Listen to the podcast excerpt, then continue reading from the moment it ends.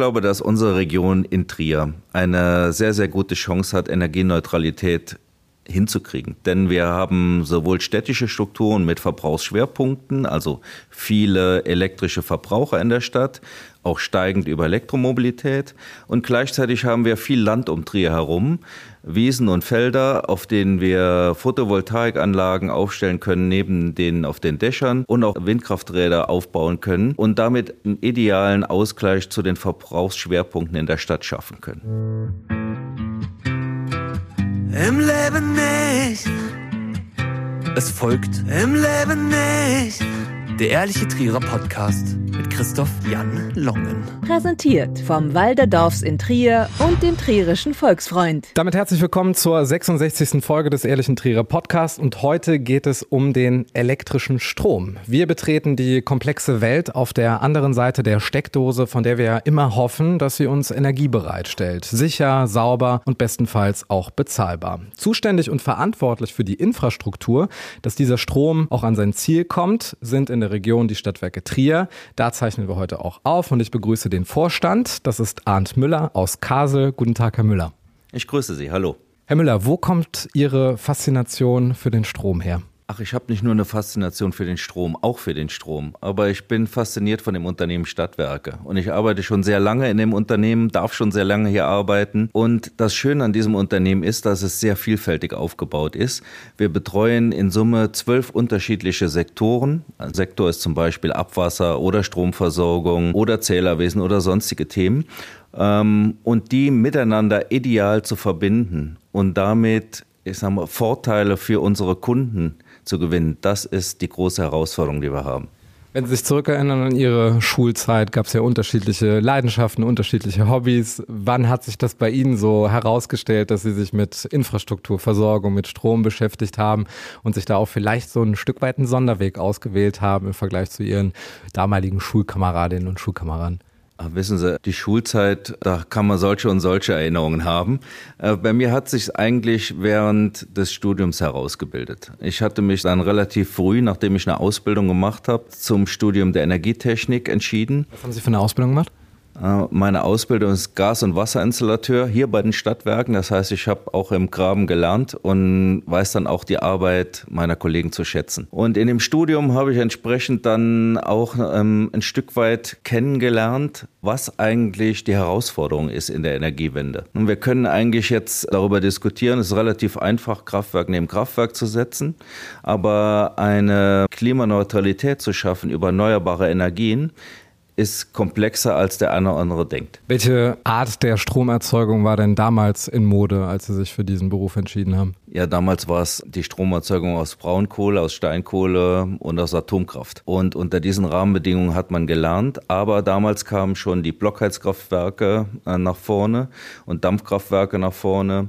Auch die Turbinierung von Wasser war ein großes Thema und das hat schon fasziniert. Sie haben dann Versorgungs- und Energietechnik studiert in Offenburg, haben dort Ihr Ingenieursdiplom gemacht.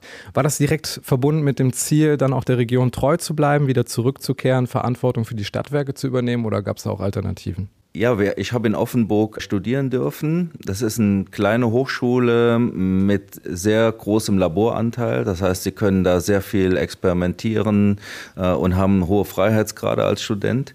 Hatte damals eigentlich auch schon die klare Absicht, äh, in die Schweiz zu gehen, hm, zu einem großen Unternehmen. Hatte dann aber einen Anruf aus Trier und bin dann diesem Anruf gefolgt zurück nach Trier. Was wäre das in der Schweiz gewesen? In der Schweiz war es ABB äh, und äh, bei ABB hätte ich dann entsprechend in der Schweiz beginnen können und dann in der Forschung arbeiten können. Was hat da den Ausschlag gegeben, dass Sie nach Trier zurückgekehrt sind? Äh, wenn ich ehrlich bin, ich habe hier gelernt. Ne? Ich komme aus der Region, ich habe meine Familie und meine Freunde in der Region und natürlich zieht es einen dann auch gerne mal wieder zurück.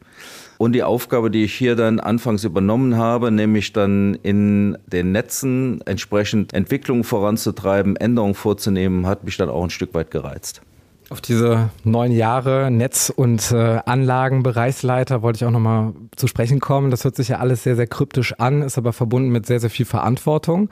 Das heißt, wir können jetzt auch mal ins Eingemachte gehen, wenn ich jetzt äh, den Fachmann an der Seite habe und, und uns einer Größe widmen, an dem sich ja das gesamte europäische Stromnetz orientiert. Das ist ja die sogenannte Netzfrequenz, die liegt bei 50 Hertz und das ist so festgelegt und wenn ich das richtig verstanden habe, müssen ja immer Balancen äh, hergestellt werden zwischen Stromerzeugern auf der einen Seite und Verbraucher auf der anderen Seite. Dass es also immer ein Gleichgewicht gibt. Können Sie diesen Zusammenhang so ein bisschen erläutern? Ich glaube, der ist nicht ganz einfach zu erläutern, aber ein Netzbetreiber hat verschiedene Möglichkeiten, diese Frequenz stabil zu halten. Was ist ein Netzbetreiber in dem Fall? Ein Netzbetreiber ist zum Beispiel ein Stadtwerk oder übergeordnet Westnetz, ne, die uns vorgelagerte Netze dann betreibt. Es, wir unterscheiden zwischen Transportnetzen und Verteilnetzen. Die Stadtwerke Trier sind klassischer Verteilnetzbetreiber. Und uns vorgelagert sind die Transportnetzbetreiber. Und wir versuchen natürlich innerhalb unseres Verteilnetzes, was klare Übergabestrukturen zum vorgelagerten Netz hat, unsere Frequenzen dann, um zum Thema zu kommen, auch stabil zu halten, haben da eben verschiedene Möglichkeiten. Und jeder Netzbetreiber hat natürlich mehr Aufgaben, je mehr fluktuierende Erzeuger nennt man das, ne, äh, aus PV oder aus Windstrom. Das heißt, die produzieren nicht stabil durchgehend, sondern es hängt davon ab, wie viel Wind weht oder ob die Sonne bedeckt ist mit Wolken kurzzeitig. Ne? So ein ändert sich dann auch die Einspeisung. Das heißt, die geht schnell nach oben und sinkt auch schnell wieder ab. Und das ist natürlich nicht vorteilhaft für eine stabile Netzfrequenz und deshalb muss der Netzbetreiber diese dauerhaft ausgleichen. Wenn man auf netzfrequenz.info geht, hat man ja so eine Tachonadel, die einem anzeigt, wie die aktuelle Netzfrequenz in der Bundesrepublik Deutschland ist. Und es gibt ja immer so kleine Abweichungen nach oben und äh, nach unten. Warum ist es so wichtig, diese 50 Hertz zu halten? Weil sie ansonsten Probleme in der elektrischen Versorgung bekommen, um es ganz einfach auszudrücken. Sie dürfen aber innerhalb einer gewissen Abweichungsgröße bleiben und da ein Stück weit auch drin arbeiten. Aber das ist halt das Aller, Allerwichtigste, diese eben möglichst stabil zu halten. Sie haben eben schon die Rolle der Stadtwerke beschrieben. Kann man das vergleichen mit dem Straßenverkehr, dass man gewissermaßen von einer großen Trasse spricht, von Autobahnen, die sich jetzt teilweise jetzt bald auch von Nord nach äh, Süden auf der Deutschlandkarte dann auch ziehen werden, wo eben über Wind, Offshore und Onshore im Norden produzierter Strom in den Süden der Republik gebracht wird.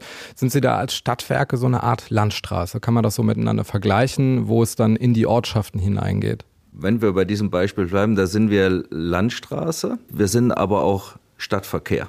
Und Stadtverkehr ist sehr viel komplexer und muss ordentlich geregelt werden, um den Verkehrsfluss aufrechtzuerhalten. Das ist eine Hauptaufgabe der Stadtwerke. Um diesen Verkehrsfluss aufrechtzuerhalten, diese 50 Hertz zu halten, haben Sie ja verschiedene Möglichkeiten. Sie können ja entweder dazuschalten oder auch abschalten, um Gleichgewicht herzustellen. Das hat ja schon auch die Züge von einer gewissen Triage, wo Sie dann darüber entscheiden, was ist jetzt systemrelevant, was ist wichtig und was soll weiterhin mit Strom versorgt werden und wo kann man jetzt ein bisschen einsparen. Kann man das so miteinander vergleichen und was haben Sie denn da für Möglichkeiten zum Dazuschalten oder zum Wegnehmen? Jetzt kommt eigentlich der Riesenvorteil, den ein Mehrspartenunternehmen wie wir hat. Denn unsere Aufgabe sehe ich darin, dass wir genau solche Flexibilitätspotenziale nennen wir das, nämlich Möglichkeiten, Strom schnell aufzunehmen, in dem Fall, in dem zu viel Strom eingespeist wird, oder abzugeben oder zu erzeugen, grün zu erzeugen, in dem Zeitpunkt, in dem entsprechend zu wenig produziert wird aus Wind und Sonne.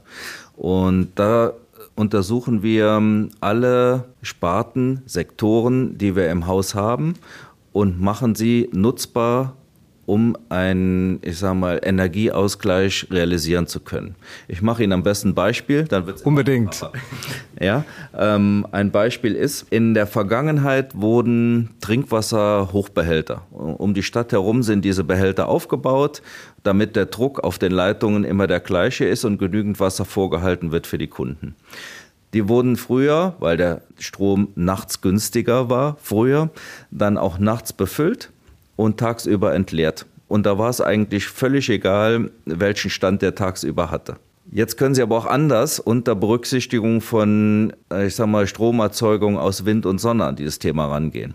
Wir gehen so daran, dass wir nicht mehr nachts füllen, sondern wir füllen den Behälter dann, wenn wir zu viel Sonnenstrom oder zu viel Windstrom ins Netz eingespeist bekommen. Und das ist ein Energiespeicher, der eigentlich schon vorhanden ist, aber noch nicht als Energiespeicher genutzt wird.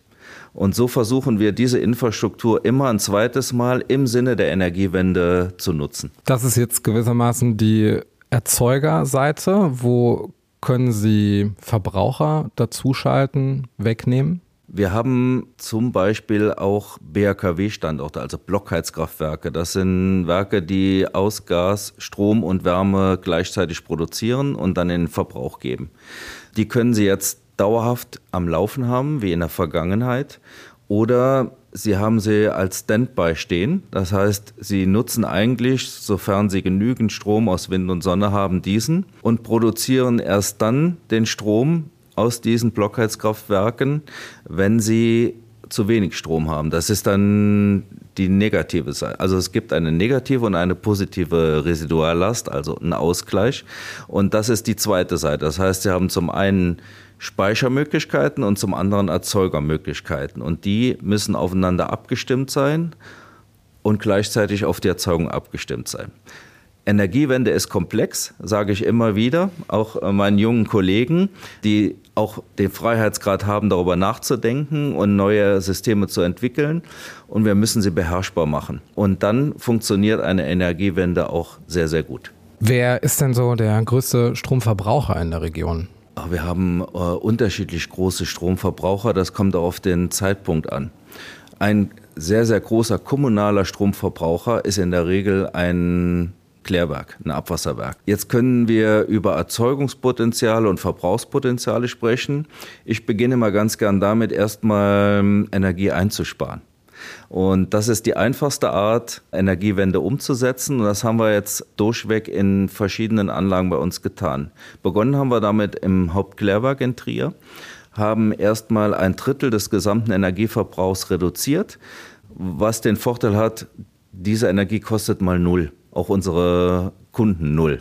Und deswegen ist das für mich immer der erste Ansatz. Das haben wir getan, indem wir neue Pumpen eingesetzt haben, dass wir entsprechend Gebläse verändert haben mit weniger Energiebedarf und sonstige Möglichkeiten. Dann haben wir geschaut, was bietet denn dieses Umfeld an Erzeugungspotenzial. Ne? Sie produzieren oder Sie nehmen den Klärschlamm auf. Äh, aus diesem Klärschlamm können Sie entsprechend Gas extrahieren und dieses Gas in einem Blockheizkraftwerk zum richtigen Zeitpunkt dann wieder zu Strom und Wärme umwandeln. Oder Sie haben die Dächer der Anlage, die können Sie mit Photovoltaikmodulen belegen. Oder wir haben ein gereinigtes Wasser, was in einem Höhensprung von fünf Metern in die Mosel fließt.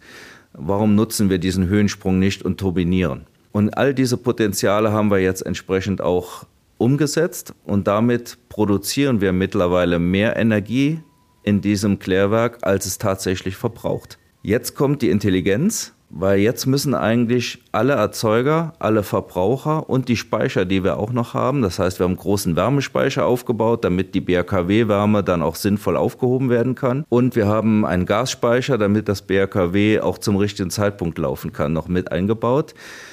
Und die Intelligenz heißt, wir müssen dann Algorithmen programmieren, damit wir eine künstliche Intelligenz aufbauen, die ständig dazulernt und den Betrieb und das Miteinander von Verbraucher, Speicher und Erzeuger so optimiert, als dass wir dann wirklich das Beste aus diesem Werk rausholen.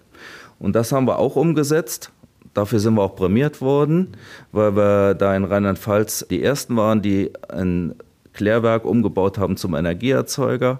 Und da sind wir recht stolz drauf. Und das, was wir dort lernen, das möchten wir skalieren in die anderen Sparten hinein und die genauso behandeln und damit entsprechend viel, viel mehr Flexibilitäten heben können. Sie haben eben gesagt, man muss die Energiewende beherrschbar machen und ähm, auf neue Energieerzeuger setzen. Gleichzeitig geht aber bundesweit oder europaweit auch ein Gespenst um, das nennt sich Blackout und äh, da sind viele Menschen, die diese Befürchtung haben, dass eben durch das Wegschalten von ziemlich vielen Komponenten da auch tatsächlich das Risiko steigt, dass wir da ein Blackout erleben. Wie hoch sehen Sie denn die Gefahr, dass eben so etwas stattfindet und da ein gewisser Wert von diesen 50 Hertz unterschritten wird? Man kann dieses Thema nicht einfach wegreden. Wenn wir so weitermachen wie bisher. Mit dem Abschalten meinen Sie? Die, ich sag mal, bisherigen Erzeugungsanlagen, Steinkohle, Atomkraft abschalten und nichts aufbauen, dann werden wir irgendwann in diese Gefahr hineinlaufen. Das ist überhaupt keine Frage. Wenn wir aber frühzeitig anfangen, diese Flexibilitäten, die wir allenthalben in der Infrastruktur in Deutschland haben, aufzubauen, als Schwarm zusammenzuschalten und beherrschbar zu machen, dann haben wir eine reale Chance, diesen Blackout zu umgehen und gleichzeitig grün zu werden. Es ist ja nicht nur der Roman von Mark Ellsberg, der auf dieses Thema Blackout sensibilisiert, sondern häufig auch die Jugendformate der öffentlich-rechtlichen, wie beispielsweise Funk. Da ist mir letztens aufgefallen, dass das äh, wohl bald bevorstünde mit einem Blackout und gar nicht so schlimm wäre. Es hätte was von Abenteuer, da mit Taschenlampe unterwegs zu sein, sich von Konserven zu ernähren. Aus der Politik höre ich auch auf diesen Satz, dass wir weg müssen von diesem nachfrageorientierten Strom hin zum angebotsorientierten Strom. Strom, dass wir uns also als Verbraucher darauf einstellen müssen. Und wenn kein Strom da ist, dann ist das halt so. Was sind Ihre Gedanken dazu? Macht Sie das betroffen oder nehmen Sie das so hin und sagen, ja, müssen wir uns halt darauf einstellen, weil Klimaschutz wichtig ist? Also Klimaschutz ist sehr, sehr wichtig. Aber wir müssen uns nicht darauf einstellen. Wir sollten intelligentere Lösungen finden. Und wir haben eigentlich auch Erfahrung genug in Deutschland, solche Lösungen aufbauen zu können das Thema, was wir eben hatten, ne, Verbraucher, Erzeuger, Speicher aufzubauen, miteinander zu verbinden, können wir doch allenthalben tun, überall tun, in der gesamten Infrastruktur. Das können Sie im Trinkwasser tun. Die Straßenbeleuchtung wird gerade in Trier schnellstmöglich auf LED-Technik umgerüstet, um Verbräuche nach unten zu fahren. Macht sich sowas bemerkbar zahlenmäßig? Selbstverständlich. Ne? Also wir sparen durch die Umstellung auf LED eine knappe halbe Million im Jahr ein an Stromkosten. Nur damit wir mal die Relationen kennenlernen. Und solche Themen müssen wir halt vorantreiben. Energie einsparen, wo es geht, beherrschbar machen dessen, was wir vorfinden oder dessen, was wir noch aufbauen. Wir haben mittlerweile über 200.000 Megawattstunden Erzeugung von Strom aus Wind, Solar oder Wasserkraft aufgebaut. Hier in dieser Region. Und damit können wir mittlerweile alle unsere Privat- und Geschäftskunden mit sauberem grünen Strom aus der Region versorgen. Die Aufgabe, die jetzt parallel angegangen wird, ist, unsere Kunden dann auch physikalisch mit Strom versorgen zu können, wenn eben kein Wind weht oder keine Sonne scheint. Und das ist möglich. Und das werden wir jetzt tun. Und da müssen wir andere Ressourcen heben, wie zum Beispiel eine Thermik des Klärschlamms, sprich eine Verbrennung des Klärschlamms und damit Strom zu erzeugen. Wir müssen Wasserstoff produzieren können zu dem richtigen Zeitpunkt, nämlich wenn wir zu viel Energie haben und den veredelt dann auch zum richtigen Zeitpunkt wieder verbrauchen. Wir müssen die Biogasproduktion in der Region flexibilisieren und das Biogas einspeichern, Bio-Erdgas draus machen, einspeichern in der vorhandenen Infrastruktur Gasnetz und zum richtigen Zeitpunkt in BRKWs wieder verbrauchen. Also wir haben in dieser Region und deshalb eben der einleitende Satz auch ein Riesenpotenzial. Und dieses Potenzial beherrschbar zu machen, da sehe ich unsere Aufgabe drin. Wir haben es in Erang äh, erlebt, bedingt durch dieses Hochwasser, dass es eben diesen räumlich begrenzten Stromausfall gab über mehrere Tage. Wenn Sie sich da zurückerinnern, was ist denn da in Bezug auf Energie, auf Stromversorgung passiert und was haben Sie damals machen müssen, um tatsächlich eine Katastrophe zu verhindern, die wahrscheinlich noch größer gewesen wäre als jetzt schon? Wenn sie den Strom weiterhin am Netz gehalten hätten? Ähm, wir konnten ihn schlichtweg nicht am Netz halten. Äh, so wie das Wasser gestiegen ist, haben die Kollegen des Stromnetzes auch die dann vom Hochwasser betroffenen Schaltschränke abgeschaltet. Das heißt, wir haben sukzessive zurückgefahren und so wie das Wasser wieder gesunken ist, haben wir diese Schränke gereinigt und wieder in Betrieb genommen, sodass wir den, die Ausfallzeit so kurz als möglich für unsere Kunden gehalten haben und sind dann auch gemeinsam mit den Installationsunternehmen der Region An dieser Stelle darf ich mich auch nochmal für die super Zusammenarbeit bedanken. Äh, zusammen in die Häuser rein und haben den Kunden so schnell als möglich ihre Stromversorgung wieder sichergestellt. Denn ohne Stromversorgung in einem Überflutungsgebiet ist ein katastrophaler Zustand. Sie können keine Trocknungsgeräte anschalten, Sie können keine Notheizung aufbauen, Sie haben kein Licht, um länger zu arbeiten. Also Strom ist immer die Nummer eins, die wiederhergestellt werden muss. Und deswegen legen wir Wert darauf, diese Ausfallzeiten so kurz als möglich zu halten. Und das haben wir da getan. So schnell als möglich wieder Strom hinzuzuschalten und unsere Kunden dann auch sauber zu versorgen. Inwieweit musste da improvisiert werden oder sind das alles professionelle Abläufe, die vorher einstudiert werden, wo Sie solche Situationen simulieren und da auch jeder weiß, was zu tun ist, um eben schnellstmöglich reagieren zu können, abzuschalten und auch, sofern das möglich ist, dann auch wieder dazu zu schalten? Also ich bin ein Freund davon, den Kolleginnen und Kollegen immer möglichst große Freiheitsgrade zu geben und ihnen Kreativität vorzuleben. Aber es gibt auch Arbeitsabläufe, die müssen klar strukturiert sein, festgeschrieben sein und da muss jeder wissen, was in dem richtigen Moment zu tun ist. Und genau so einen Ablauf brauchen wir, wenn wir ein Hochwasser oder einen anderen Schadensfall haben. Und dafür gibt es festgelegte Arbeitsabläufe, die kennt jeder, die werden geschult und genau danach wird abgegangen. Haben Sie da eine Nachbesprechung gemacht, Erfahrungswerte gesammelt? Würden Sie vielleicht anders handeln in bestimmten Bereichen oder würden Sie alles genauso machen? Also ich muss sagen, ich bin sehr, sehr zufrieden mit allen Kolleginnen und Kollegen, die dort tätig waren. Und was mich besonders stolz gemacht hat, ist, dass Kolleginnen und Kollegen aus dem Urlaub angerufen haben, ihren Urlaub abgebrochen haben, zur Unterstützung angereist sind, dass wir Kollegen, die kurze Fristen im Ruhestand waren, dass die zurückgekommen sind und haben gesagt, wir sind da, wir helfen mit, dass wir Unternehmen aus ganz Deutschland die Geschäftsführer bei mir angerufen haben und gesagt haben, brauchst du noch Unterstützung? Dann schicken wir dir noch Trupps runter. Also eigentlich perfekt. Unsere Handbücher haben funktioniert, unser Führungspersonal hat funktioniert und die Mitarbeiter waren hochmotiviert unterwegs. Was kann man sich mehr wünschen, außer dass so ein Fall überhaupt nicht eintritt? Kleine Unrundungen, sage ich mal, auf der äh, Netzfrequenz gibt es ja auch durch solche Aktionen wie diese Save the Planet Hours, wo auf der ganzen Welt für eine Stunde öffentlichkeitswirksam das Licht ausgeschaltet wird, um Zeichen zu setzen. Ist das sowas wie Applaus für Pflegekräfte vom Balkon aus oder können wir damit wirklich die Welt retten? Ich glaube nicht, dass wir damit die Welt retten können, aber klare Zeichen setzen können.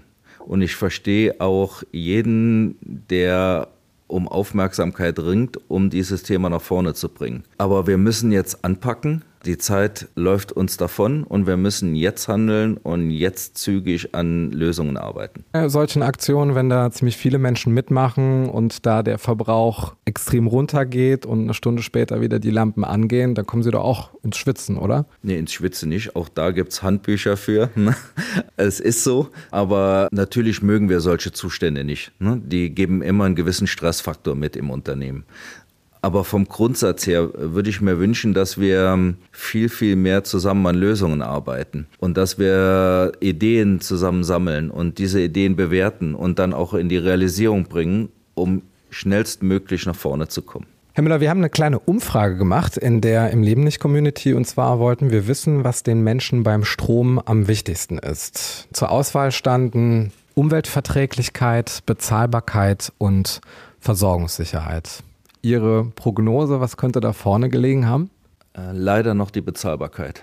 Wir lösen mal auf. 60 Prozent sagen, Umweltverträglichkeit ist am wichtigsten. Für 33 Prozent der Befragten muss es bezahlbar sein und für 7 Prozent steht die Versorgungssicherheit ganz oben. Wie erklären Sie sich das? Zunächst freue ich mich über das Ergebnis, ähm, dass die Umweltverträglichkeit auch an Wertigkeit stetig gewinnt und die Bezahlbarkeit zwar noch ein Faktor ist, aber nicht so ein großer Faktor, wie ich ihn eingeschätzt habe und aus der Vergangenheit kenne. Von daher glaube ich auch, dass wir ähm, unsere Kunden davon überzeugen können, dass wir ähm, regionalen grünen Strom auch gemeinsam produzieren, erzeugen und verbrauchen können. Also das ist erstmal toll als Ergebnis. Die Versorgungssicherheit ist sehr gering eingeschätzt worden. Ich glaube aber, da einen Tropfen Wasser in den Wein gießen zu müssen. Sobald er ausfällt, wird diese Quote extrem schnell nach oben schnellen und wir dann im Fokus stehen. Von daher möchte ich die parallel mit oben halten. Das bedeutet, äh, Sie gehen davon aus, dass sich das Stimmungsbild erheblich ändern würde, wenn wir jetzt beispielsweise einen Blackout hätten über zwei Tage. Das glaube ich sehr wohl, ja. Mit der E-Mobilität, Sie haben es eben angesprochen, da kommt eine weitere Herausforderung auf uns zu. Wenn wir von heute auf morgen alle Verbrennermotoren auf Strom umrüsten würden, dann bräuchten wir noch einmal das zweieinhalbfache an Energie von dem, was wir jetzt verbrauchen. Ich frage mich da wirklich, wie das funktionieren kann und ob man da nicht ein bisschen zu vorschnell agiert. Wie stehen Sie dazu? Also ich mag nicht, dass wir ähm, uns eine Art aufgebaut haben, erstmal alles ein Stück weit von uns wegzuschieben, indem wir immer gleich ein Horrorszenario aufmalen. Ich glaube, dass die Elektromobilität in dem Sektor Pkw sich sehr wohl durchsetzen wird, insbesondere in den städtischen Umfeldern. Aber ich glaube auch, dass wir eine Alternative zum reinen Stromer brauchen, insbesondere wenn wir über große Einheiten wie LKWs sprechen. Von daher wird dieses Szenario so nicht eintreten und auch nicht so schnell eintreten, wie wir das alle denken oder dieses Szenario das ausmalt.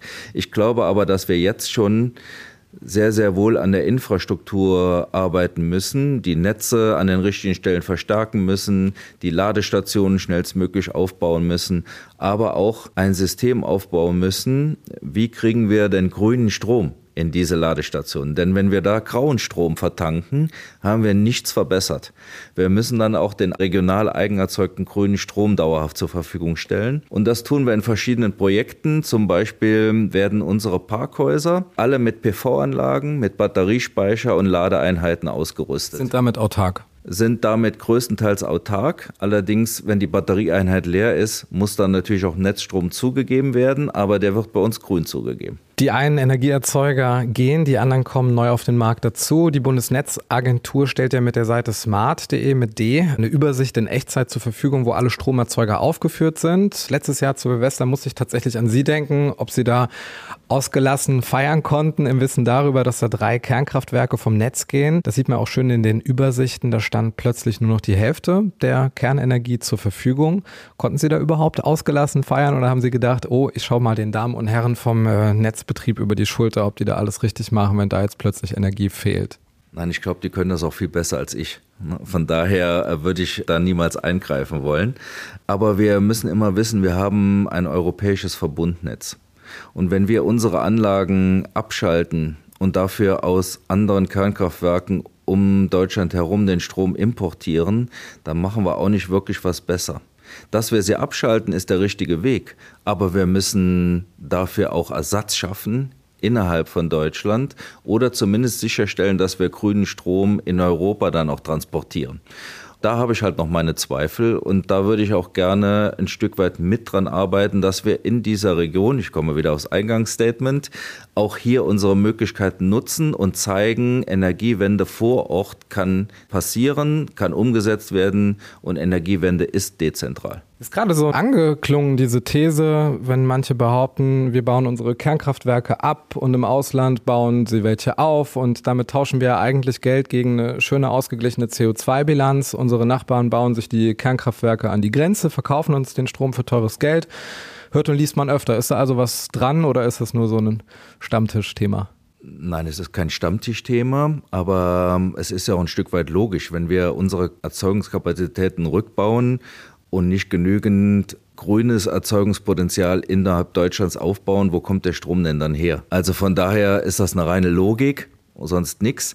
Aber wir können ja selbst was dagegen tun, indem wir auch neue Anlagen aufbauen und die im System einbinden. Jetzt hat ja die Europäische Kommission Gasenergie und Kernkraft als umweltfreundliche Energie eingestuft. Deutschland sieht das anders. Wo würden Sie sich positionieren? Ist das für den Übergang, bis vielleicht die Wasserstofftechnologie ausgereift ist, der richtige Weg? Und sollten wir uns da vielleicht von diesem deutschen Alleingang ein bisschen lösen und da vielleicht mit einsteigen? Oder wie sollte man das Ihrer Meinung nach handhaben? Nein, also wir sollten da nicht mit einsteigen. Ich glaube, dass es der falsche Weg ist, Atomkraft und Gas dauerhaft als grün einzustufen. Ich glaube, dass wir auch da den regionalen Weg bei uns weitergehen müssen, den wir auch schon eingeschlagen haben. Wir haben zum Beispiel nur im Eifelkreis 48 dezentrale Biogasanlagen, die aufgebaut wurden unter dem Regime der EEG-Vergütung. EEG nochmal, das ist Erneuerbare Energiengesetz. Hm? Und damit sind diese Anlagen auch vergütet worden. Die laufen aber jetzt Stück für Stück aus dieser Vergütung aus. Und wenn Sie die einfach nur ins Netz einspeisen lassen, dann speisen die eine Grundlast ein, die aber nicht vorteilhaft ist, wenn wir über die Flexibilitäten, über die wir eben gesprochen haben, nachdenken.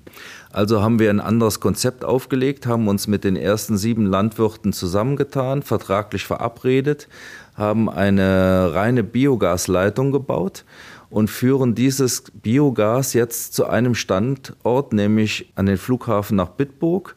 Dort steht ein großer Speicher, in dem wird das Biogas eingespeichert und dann in eine Aufbereitungsanlage geführt, in der aus dem Biogas Bioerdgas gemacht wird und dann in dem Erdgasnetz eingespeichert wird. Und die BRKWs vor Ort stehen die meiste Zeit still und können aber dann eingeschaltet werden, wenn wir Strom brauchen, weil wir keinen Sonnenstrom und keinen Windstrom haben. Und so haben wir dann ein Flexibilitätspotenzial, nämlich diese vorhandenen Blockheizkraftwerke plus die Blockheizkraftwerke, die am Erdgasnetz hängen, weil die ja dann mit grünem Erdgas versorgt werden, entsprechend auch einsetzbar, fertig angeschlossen an die Netze. Und das ist ein Weg, den wir weitergehen müssen. Das heißt, wir produzieren selbst unser grünes Erdgas, müssen jetzt nur schauen, wie viel Potenzial haben wir in der Region und wie viel oder welche Einheiten werden damit zukünftig versorgt. Und dann ist dieses Erdgasnetz dauerhaft auch sinnvoll als Speicher. Das ist der größte Speicher, den wir in Deutschland haben. Und wir können gleichzeitig auch noch über eine Wasserstoffproduktion in diesen Erdgasspeicher zuspeichern. Und dann müssen wir auch immer mal wieder abwägen, berechnen, was können wir in dieser Region sinnvoll erzeugen. Für wie viele Einheiten reicht das aus? Dauerhaft Erdgas zu nutzen, wird nicht der richtige Weg sein, fossiles Erdgas zu nutzen, aber wir werden es in einer Übergangsphase brauchen, so lange brauchen, bis wir die Eigenkapazitäten als Flexibilitätspotenzial und Ergänzung zu Sonne und Wind aufgebaut haben. Diese Flexibilität mit diesen äh, grünen Energieträgern, die erfordert ja auch einen sehr, sehr hohen Anpassungsbedarf. Das heißt, Sie müssen ja diese grüne Energie prioritär behandeln. Wenn jetzt über Wind und Sonne viel Energie reinkommt, wird die ja prioritär in dieses Netz mit aufgenommen. Und äh, wenn jetzt plötzlich so eine Dunkelflaute ist, das ist ja so das Schreckensszenario bei grüner Energie, also die Sonne nicht scheint und der Wind nicht weht, dann muss nachgeschaltet werden. Wie aufwendig ist sowas? Und ist das nicht vielleicht jetzt auch schon ein Faktor, der sich tatsächlich auch auf den Strompreis auswirkt inzwischen? Also das ist aus meiner Sicht die größte Aufgabe, die wir in den nächsten Jahren haben. Ne? Und diese Potenziale dann entsprechend sichtbar zu machen, einzubinden in die Gesamtproblematik und in die Gesamtlösung. Und das wird ein Faktor werden, aber wir werden auch andere ähm, Kostenfaktoren dann ein Stück weit zurückdrängen können. Äh, und von daher glaube ich, können wir steigende Energiepreise nicht verhindern. Aber ich bin fest davon überzeugt, wenn wir unser eigenes Potenzial in der Region sinnvoll einbinden, werden wir eher eine Stabilisierung und eine geringere Steigerung der Energiepreise oder Strompreise herbeiführen können. Denn wir haben ja Photovoltaikanlagen, die produzieren zu einem festen Preis.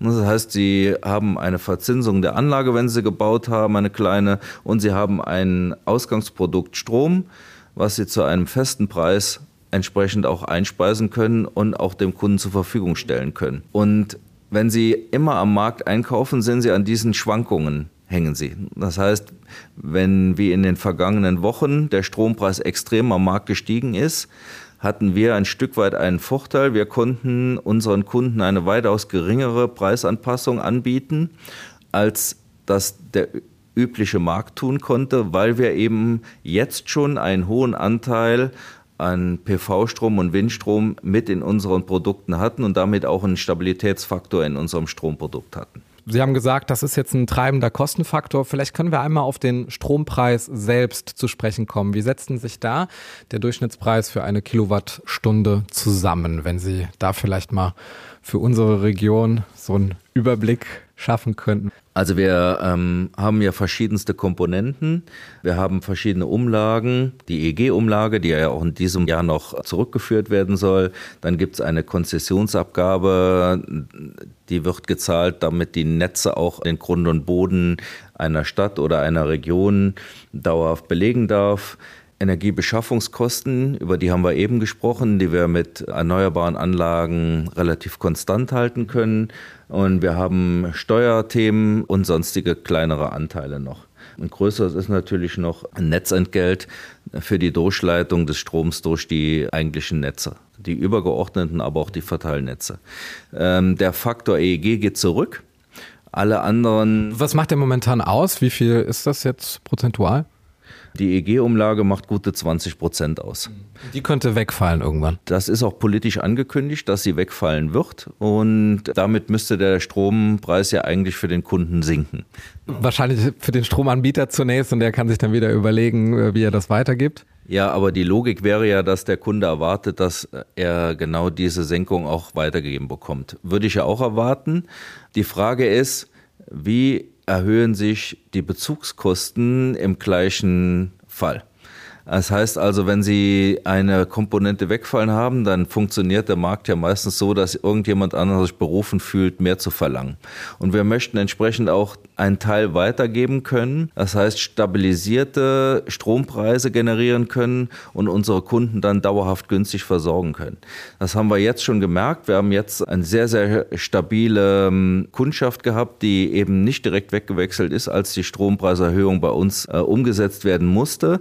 Äh, weil wir entsprechend weitaus geringer als der Markt erhöht haben und diese Faktoren auch ein Stück weit weitergeben konnten, weil wir eben nicht teuer einkaufen mussten am Markt. Ne, der Marktpreis ist extrem nach oben gestiegen in den letzten Wochen, jetzt fällt er wieder leicht, ist immer noch weitaus höher als, als im Vergleich des letzten Jahres, aber wir möchten solche Komponenten eben auch dauerhaft beeinflussen können, nicht so marktgetrieben sein und damit auch stabiler für unsere Kunden Grünstrom liefern. Letztlich sind wir ja trotzdem Spitzenreiter in Europa. Halten Sie das gerechtfertigt für dieses ambitionierte Ziel der Energiewende, dass ja im Grunde der Kunde ja auch mitfinanziert durch den Strompreis, aber auch durch Steuern? Ist es das wert? Ich glaube ja. Ne? Wir haben auch eine Verantwortung den nächsten Generationen gegenüber und wir müssen allerdings jetzt daran arbeiten, diese Strompreise nicht ins Unendliche steigern äh, zu lassen, sondern wir müssen jetzt eben auch andere Faktoren nutzen, die Strompreise zu stabilisieren.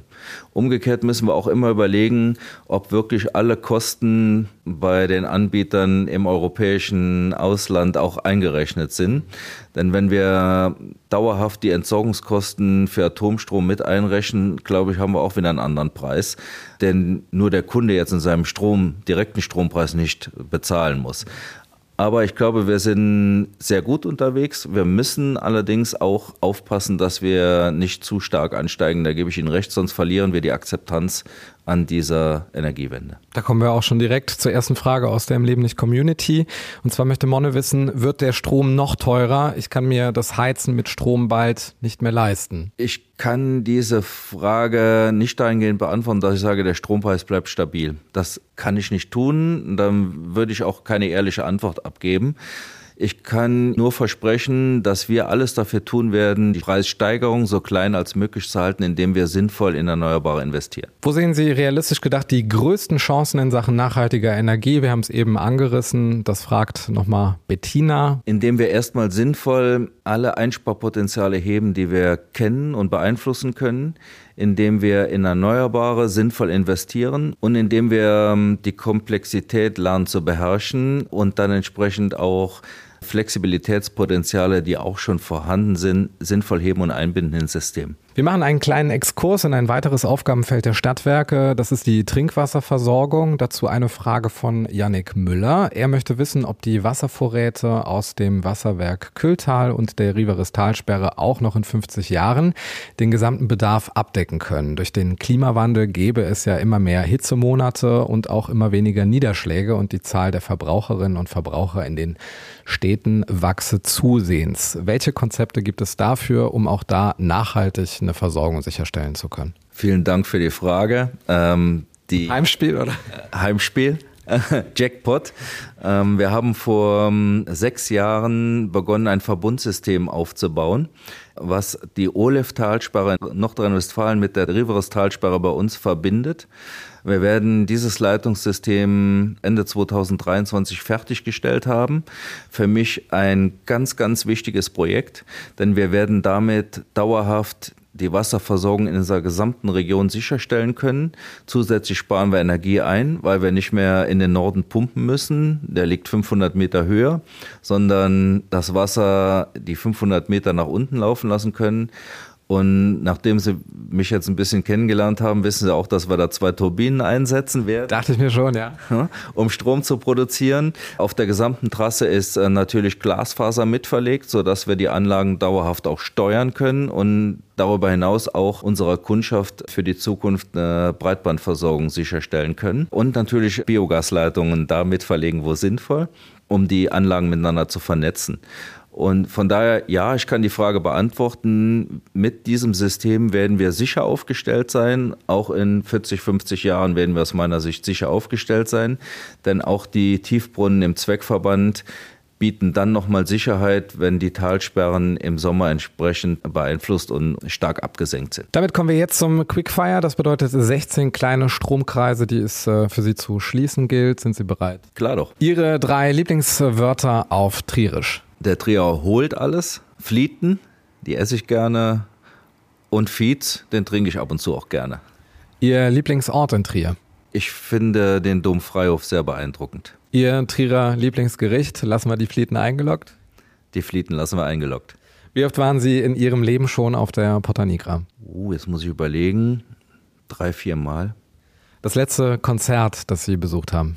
Äh, das liegt schon länger zurück, nicht zuletzt auch aufgrund Corona. Aber ich kann Ihnen sagen, das schönste Konzert, was ich hier besucht habe, war Genesis in München. Trier ist lebenswert, weil wir ähm, hier ein besonderer Schlag Mensch sind, eigentlich sehr gut aufeinander zugehen und diese Region einfach sehr, sehr viel zu bieten hat.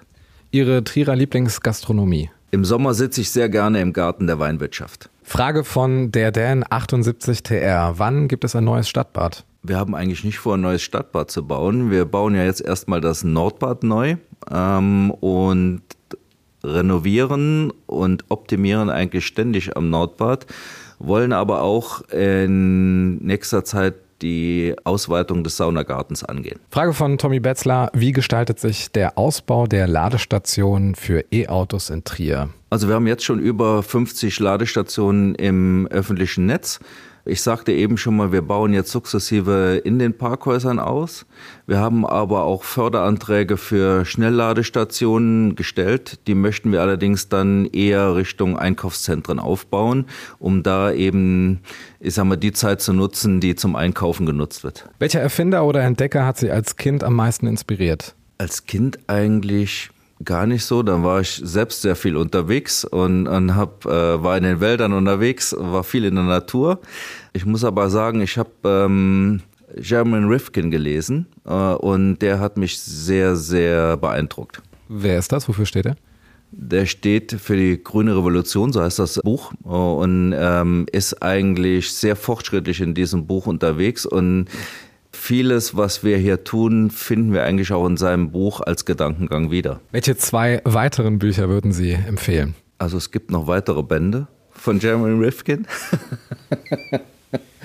also ich lese zum einen ganz gerne mal Biografien, die zum Beispiel von Edzard Reuter hatte ich gelesen und zuletzt habe ich auch die beiden Bücher von den Mitgliedern der Höhle der Löwen äh, gelesen, äh, von Carsten Maschmeyer und von dem Herrn Thelen. Welches Kraftwerk würden Sie gerne mal besichtigen? Ich würde gerne in 2030 unser Kraftwerk besichtigen, was wir hier aufbauen, aus verschiedenen einzelnen Komponenten, die ich eben ausgeführt habe, zusammengesetzt. An welche Einrichtung würden Sie gerne spenden? Wir spenden eigentlich als Unternehmen jedes Jahr und unterschiedlich von Nestwärme über verschiedene soziale Einrichtungen, die wir hier in Trier haben. Für mich ganz, ganz wichtig und privat natürlich auch immer wieder, ähm, weil ich sehr, sehr wichtig finde, auch was abzugeben. Wem würden Sie gerne mal Danke sagen? Meinen Eltern, dass sie mich so erzogen haben, dass ich jetzt so arbeiten kann und entsprechend auch die Freiheiten bekommen habe. Ansonsten glaube ich, darf man auch mal den Kolleginnen und Kollegen Danke sagen und auch den Aufsichtsgremien Danke sagen, dass wir hier in diesen Freiheitsgraden auch arbeiten dürfen in dem Unternehmen. Und jetzt stellen Sie sich bitte vor, Sie könnten alle Plakatwände in Trier und im Ruwertal mit einem Spruch versehen. Welcher wäre das?